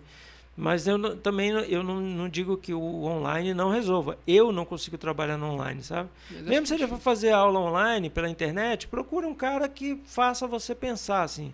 Não é só faça isso porque eu acho que é isso. Não, Mas tem que saber entender, né, entender, o fundo, né? Porque, né, que pesquisar o cara Sim, ali também. Exatamente. Vamos de mais pergunta que a galera mandou também. Lucas já se responder. José da Silva, como foi a gravação do seu CD? Como é que foi? Aonde foi, creio eu? Gravou aonde? Ele mandou aqui, ó. Sim.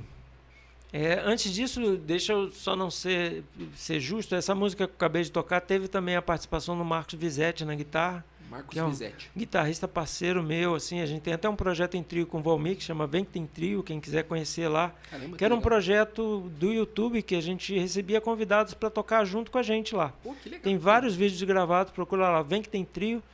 A gente já tem um tempo que parou o canal, mas tem muita coisa gravada lá. Então a gente fazia assim: a gente convidava uma pessoa, um músico, às vezes um cantor, às vezes um músico instrumentista. Ele escolhia uma música, a gente ensaiava numa manhã e já gravava. Porra, top. Né? Então é, é ao vivaço mesmo, assim, às vezes a gente com um ensaio só.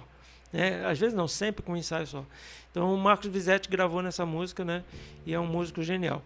Esse, o meu disco eu gravei no estúdio do, do, de um violonista que gravou também no meu disco, né? Uhum. Que é o Murilo da Roz, que é um cara do flamenco, assim, que é fantástico. Eu tenho a oportunidade de tocar um trio de jazz flamenco com ele, né? Que é eu, Murilo da Roz, quer dizer, Murilo da Roz, eu Curitibano e, também? E o Daniel Orgulho. Ele é curitibano e é um dos mais conceituados. É um cara legal pra você trazer aqui Pô, também. vamos conversar. Tem uma galera que nós vamos, vamos conversar. Cara, é genial. E o Murilo me ajudou muito a gravar esse disco, porque eu já estava gravando o disco antes da pandemia e eu estava gravando e guardando a, a, a, produção num HD meu que queimou. Caramba, eu perdi. Pegou, perdeu tudo? Perdi tudo. Então a ideia inicial do disco ia ter metais, tinha arranjo pensado já para metais. Então eu, já, eu fiquei meio assim. E logo assim que entrou a pandemia que, que eu, eu perdi esse HD. Eu fiquei meio desnorteado, assim, não sabia se era para gravar, se não era. E o Murilo falou: Ney, vamos gravar isso aí, cara. Vamos gravar, vamos gravar, grava aqui comigo. Caramba. E foi o cara que me ajudou a gravar e eu acabei fazendo uma parceria com o Murilo. Ele até ele, ele produziu uma das músicas, arranjou uma das músicas minhas, que é a Flora, que é uma música que eu fiz para minha avó. Caramba, que ela, ela, ela tem ascendência espanhola, né? Então ele deu um esse que flamenco na música, ficou bem Porra, diferente cara, no disco. legal. Vale a mas a ver. qualidade musical tá muito top tecnicamente e a qualidade sonora, cara. Mix, master, tudo top, né? Sim, o Murilo é conversando, fantástico. cara. E ele, gente- ele que equalizou, ele que faz tudo? Ele que fez tudo. A gente gravou em toque de caixa, gravamos mais rápido do que eu pensava gravar, porque eu já tinha perdido tudo, né? Sim. Então as baterias que foram gravadas no Brasil foram gravadas no Murilo. Teve de bateria, além do Valmir e do Marcelo Og, que eu já citei, e o Daniel Argolo, teve também o, o Gustavo, o BP, que está morando agora em São Paulo, o Luiz Gustavo Rocha, que ele é curitibano, mas está fazendo carreira em São Paulo. Ele veio de São Paulo aqui, ele inclusive toca bateria com o Glauco, e gravou essa música comigo. E, a- e teve as baterias que o Marcelo gravou no Canadá. As guitarras, o Fábio Rez gravou, no, ele tem estúdio também, gravou no estúdio dele, e a- as outras guitarras foram gravadas lá no Murilo. Caraca. E você plugou o baixo direto na mesa? Como é que foi essa gravação? É, Ou é eu- captação? É, eu gravei direto de casa os baixos, né? Só Ah. o contrabaixo acústico que tem numa música que eu gravei lá no Murilo. Caramba, então, que porque eu já, já tenho essa parceria com vários estúdios também, que eu, Uhum. eu tenho home studio desde 2008. Ah, então pra você é tranquilo, né? é, assim, tem uma pra- interface, o que, que você tem lá tanto? É, eu tenho uma, uma placa de, de, de gravação, né, da antiga, assim, mas é legal, né? Grava quatro canais, por baixo é mais do que suficiente, né? Caramba, Mas cara. eu gravei todos eles é, é, com baixo passando numa mesa de som e, e jogando pra placa. Pô, assim. cara, e tá um, som- um, som excelente, né? tá bem tá legal, top, né? tá top demais, Sim. cara. Pô, que legal. E, cara, vamos de pergunta. A gente tem mais pergunta aqui, deixa eu dar uma, dar uma olhada. Gravou ontem, já respondeu, e é isso. Vamos ver se tem pergunta agora no YouTube pra dar galera. Vamos, vamos mandando as suas perguntas aí, hein, galera. A gente vai fazer um som daqui a pouquinho também. E agradecer já de antemão o Ney, cara. Cara, gente finíssima aí. Toca demais. Ricardo Santos, Ney, como, ser, como é ser baixista requisitado e influente na cena curitibana? Ele manda lá. Ney, como é ser um baixista requisitado e influente na cena curitibana? Ricardo Santos mandou. Pô, Ricardo caprichou na pergunta. É, assim, a gente, é, às vezes a gente não, não tem essa dimensão de como a gente é- influencia, né? E é uma responsabilidade, né? Influenciar. Eu tenho certeza que não sou, sou que tem vários baixistas aqui na cidade que influenciam outros baixistas, né? É, e a questão do requisitado, assim, que é uma. Vou voltar ali também no influente, tá? Só estou falando. A questão do requisitado é a questão de você estar disposto a tocar de tudo, né? E disposto a fazer o melhor que você pode naquilo que você vai ser requisitado para fazer. Então, por exemplo, vou dar um exemplo. Quando eu recebi o desafio de tocar com o Murilo, que é uma onda que eu nunca tinha tocado, flamenco, Cara, me deu muito. muito trabalho entender a linguagem. Então eu, eu já toquei em Curitiba da- do pop rock, do rock, do jazz. Então sempre, é, para mim, assim, o, o que eu vejo para mim, eu sempre levo muito a sério tudo que eu vou tocar. Então eu quero estudar, quero saber o repertório, até porque eu me considero, como já falei, um músico operário. Eu preciso estudar para ficar seguro, para ficar à vontade, para tocar as músicas. E eu acho que nisso eu acabo influenciando, né? Também. Eu acho que é uma boa influência você não chegar e fazer tudo de qualquer jeito, sabe? Você Sim.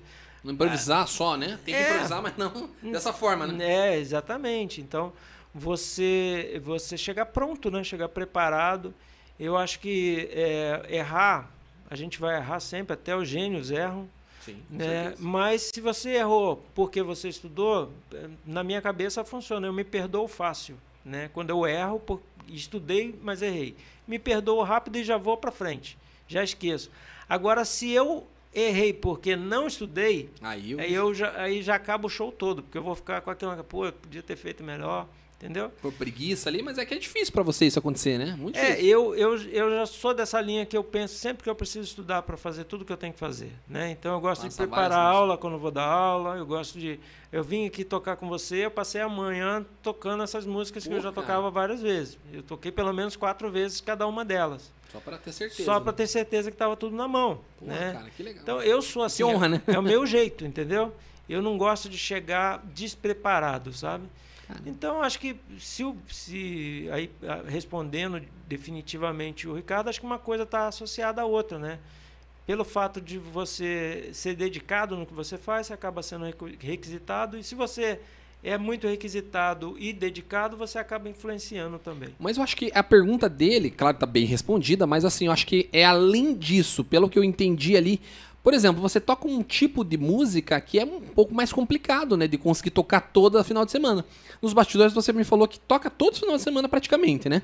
Mas assim, deixa eu fazer uma pergunta além dele, uma raiz da pergunta dele ali. Sertanejo, você já tocou? Já toquei baile, toquei banda baile. Quando eu cheguei em Curitiba, eu tocava banda baile, tocava sertanejo. Hoje eu não toco mais sertanejo, não é? Esse sertanejo que tá rodando hoje, eu nunca toquei, eu não sei tocar.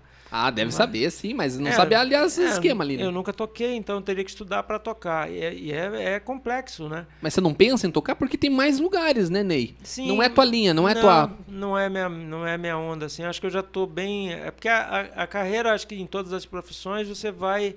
Você acaba. É, Um nicho específico. é, você acaba é, percorrendo um caminho que para você fica mais interessante, né? Então, para mim, hoje eu não vejo necessidade, na verdade, assim. Sim. Né? E, e meu, meu, meu caminho acabou. Por exemplo, eu toco todo final de semana, toco as cerimônias. Cerimônia geralmente é música instrumental.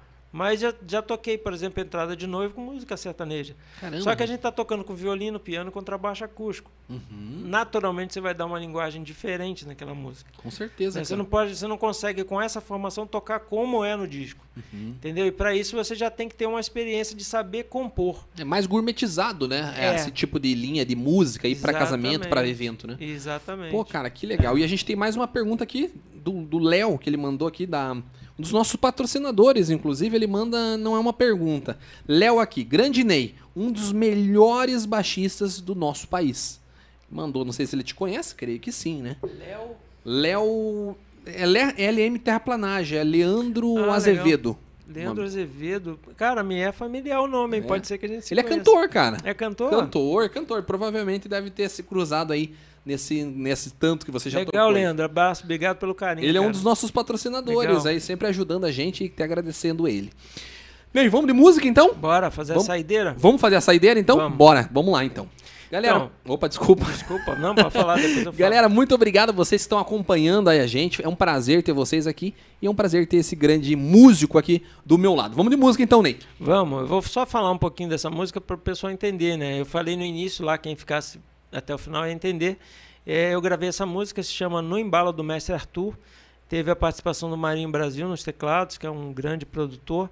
E essa música eu fiz em homenagem ao meu professor, né? Por isso que é no embalo do Mestre Arthur, o Arthur Maia, que infelizmente faleceu em 2018. Que perca, né? E ele, ti- ele tem uma música que, que inclusive não é dele, é uma música do Paulo Braga, que se chama Grooveland, que ele gravou no disco dele, se eu não me engano, de 98. E tem um rap que ele estimula, ah, incentiva a prática da música. Caramba, cara. Então, eu gravei no disco, eu gravei trechos desse rap. Hoje eu vou cantar aqui para vocês o rap inteiro, né? E a minha ideia é fazer uma homenagem e perpetuar essa, essa, esse estímulo, né? Dar continuidade, repercutir essa, essa, esse, essa, essa ideia do Arthur de estimular as pessoas a tocarem. A música faz muito bem para nós, né? Desenvolve. Então né? não é só para você ser profissional ou ser o melhor, né? Ela faz muito bem para todos, né?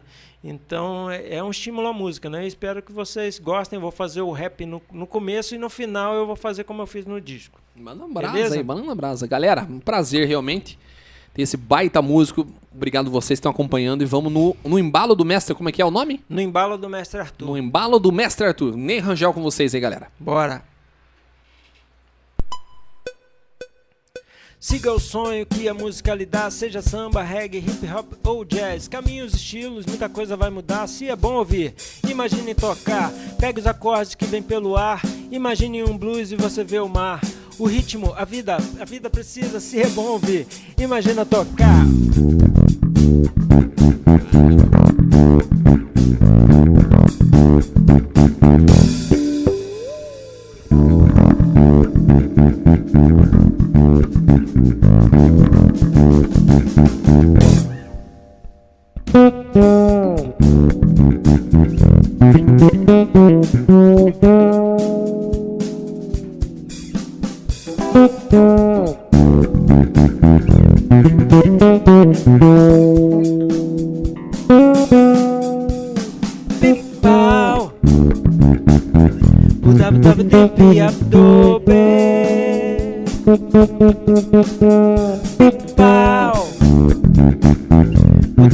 Marinho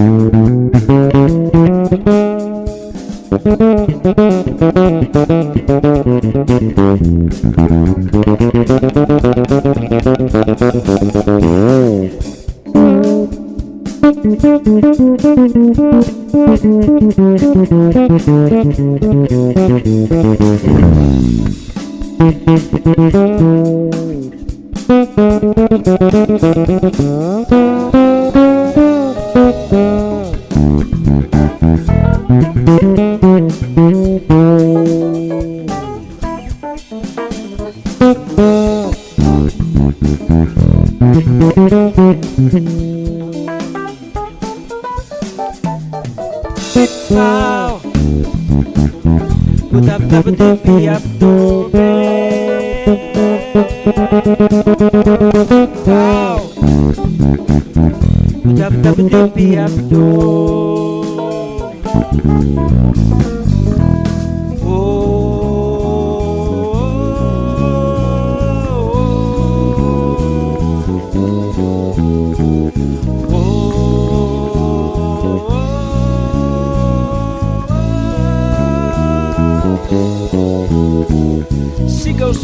a dá.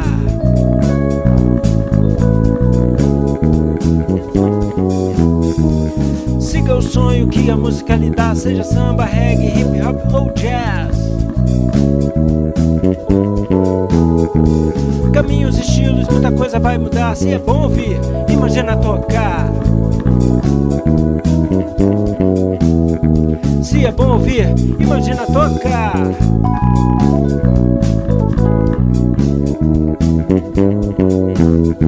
Se é bom ouvir, imagina tocar.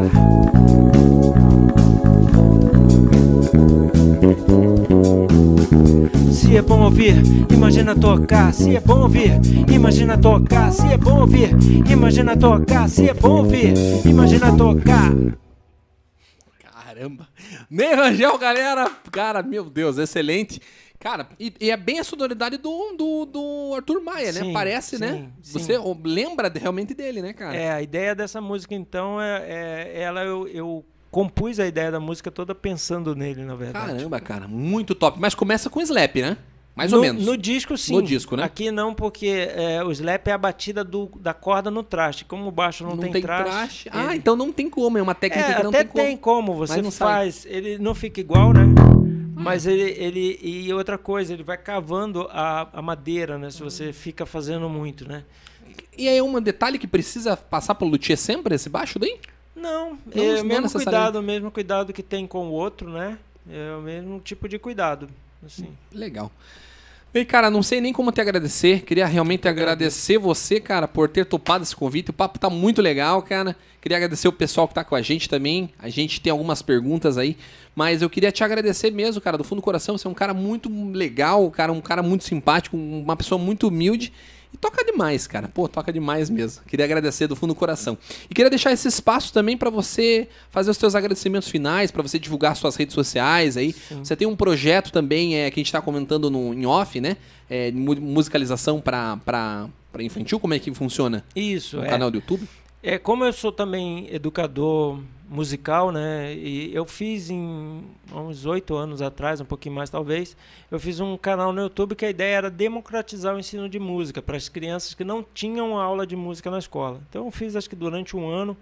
É um projeto que não, não tem fins lucrativos, a ideia é democratizar a música mesmo.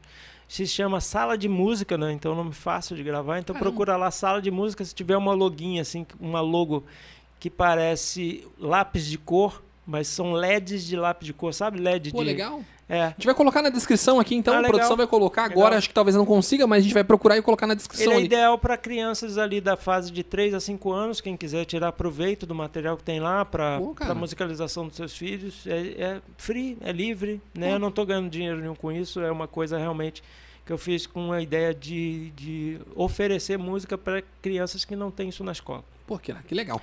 E aí, agradecendo, né? Primeiro quero agradecer você pelo convite, né? Imagina, cara, um projeto maravilhoso. E que nem eu falei já no começo, abrir espaço para música instrumental é sempre muito gratificante quem faz isso. Então você é um cara genial para fazer isso. Obrigado. E obrigado mesmo. Agradecer o pessoal da produção aí também pelo carinho. cara. Certeza. É, agradecer minha família, né? Me- meus pais. Meu pai, inclusive, completou aniversário domingo, né? Então, como é que é o nome dele? José Carlos. Senhor Jo- José Carlos, um beijo na tua alma, que Deus abençoe muito você. Quantos anos?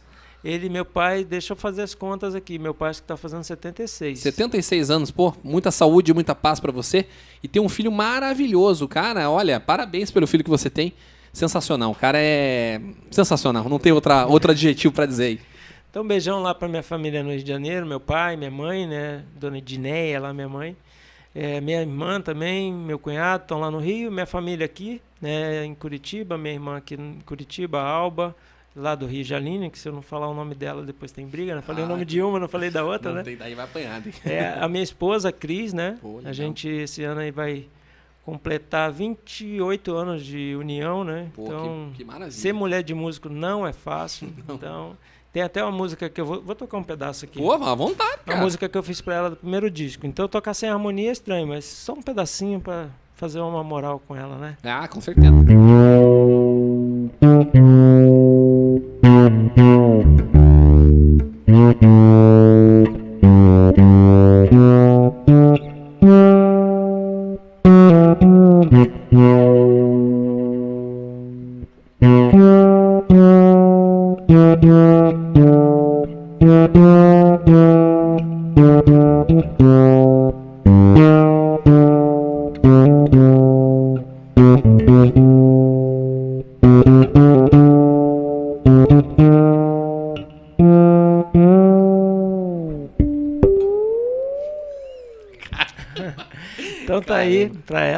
Da música é Cris, eu te amo, né? Então já diz tudo. Pra minha filha Sara, né, minha filha de 26 anos, já tem uma filha de 26. Meu Caramba, filho cara. Pedro, que também completou aniversário na sexta-feira, 19 anos, então Pô, cara, que E aí, para os amigos que participaram, todos é, de coração, é, os amigos, quem eu esqueci de falar aí, me perdoem né, no disco, né, os amigos que me ajudaram na gravação do disco. Um beijo a todos, muito obrigado, Deus abençoe a todos aí. Deixa eu te fazer uma pergunta, Ney, bem rapidinho. Você fez um, um disco físico também ou não? E desse último não. O, Desse pr- último. o- o de 2008 eu fiz e, e graças a Deus esgotou a tiragem, né? Fiz uma tiragem pequena, obviamente, mas saiu toda a tiragem. Pô, cara, que Foi legal. mil, mil CDs na época. E esse agora eu optei fazer só, o, o- só a, a- a distribuição digital, então... É o que é em alta, né? Não É, tem. então, quer dizer, se você, você, se você ouvir lá, você vai me ajudar no sentido de que Eu vou ficar muito feliz de ter mais gente ouvindo meu disco, porque dinheiro com ele eu não vou ganhar. né? Para poder ganhar dinheiro nas plataformas digitais, você tem que atingir milhões de pessoas. é muita né? gente, muita né, gente. cara? Mas eu vou ficar tão feliz como se estivesse ganhando dinheiro. Não tem maior satisfação para um compositor ter suas músicas ouvidas.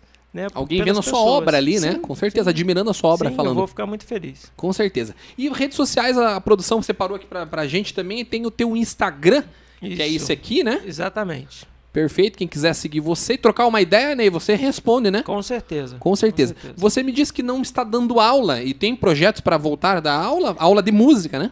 Na- eu dou aula de música, não estou dando aula de baixo, né? Ah, me perdoe, É. me perdoe. Falei besteira aqui, pessoal. Ele dá aula de música, aula de baixo. Realmente, É, desculpe. Eu dou aula de música para crianças. Então, como eu trabalho com crianças de 5 a 11 anos, então eu pego turmas do primeiro, segundo, terceiro. Então, é, devo ter aí perto de 200 alunos, né? Meu Deus do céu. Então, pego turmas com 24 crianças. Então, por isso que eu parei de dar aula de baixo, porque eu chegava em casa cansado e achava que a minha aula não estava com a qualidade legal Rendendo. né? rendendo. Então, mas eu, quem quiser fazer aula de baixo, eu tenho ótimos professores aqui de Curitiba que eu indico. Se eu indico é porque eu confio. Então, se você está procurando um professor de baixo, quer uma indicação minha, pode me procurar lá no Instagram, eu vou indicar com todo prazer. Com certeza. Você responde super rápido, né, cara? A gente trocou uma ideia, apesar que eu consegui ter o telefone pessoal, obviamente, através do Ricardo, mas você é um cara que responde super rápido no, no Instagram, uma pessoa bem ativa nas redes sociais. Facebook você tem também? Também Ney Rangel, né? Facebook Ney Rangel, o, o, o meu o meu YouTube é Ney Rangel YouTube também? CTBA de Curitiba, CTBA. Abreviação de Curitiba, tem bastante material lá também. Pô, que legal. Galera, queria agradecer mais uma vez vocês de ter assistido a nossa live. Muito obrigado. Realmente é um prazer imenso ter vocês aqui. Não tem como a gente agradecer. Queria agradecer realmente da maneira que vocês merecem, mas muitas das vezes eu não consigo, tá bom? Ney, muito obrigado, cara, por ter aceito o nosso convite. Muito obrigado por estar aqui. Você é um cara sensacional. E a gente tem que marcar uma, uma próxima vez. Opa! Quando tiver um prazer. evento, você me chama lá, cara. Pô, Com certeza. Vai ser um prazer estar ouvindo você. E também a gente vai trocar uma ideia sobre os contatos. Vai me passar um- uma galera aí pra gente trazer aqui, Certeza. tá bom? Vamos fazer um- uma música e você? O que, que você acha? Bora, vamos eu lá. não sei o que tocar, na verdade. improviso lá. Mas qual pediu. será? Vamos? Não, vamos Pra encerrar? A gente tava falando de improvisação, né? Você vai, vou deixar na tua mão, hein? Dois acordes aí, eu faço a linha de baixo, Eu não depois tá improviso. afinado aqui só. Eu, que- que- eu tenho um afinador afinador aí? Presta aí aqui. pra mim. Vamos ver se ele vai. Só que ele tá meio quebradinho, assim, tá difícil pra abrir pra colocar. Dá um. Dá, dá a corda solta sol, deixa eu ver. Só a corda sol. A de baixo. Porque o cara é bom, já confundi as cordas.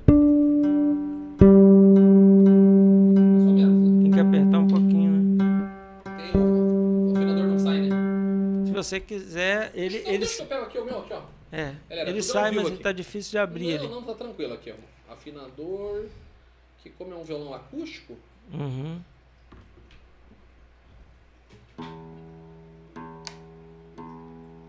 Tava um pouquinho abaixo mesmo.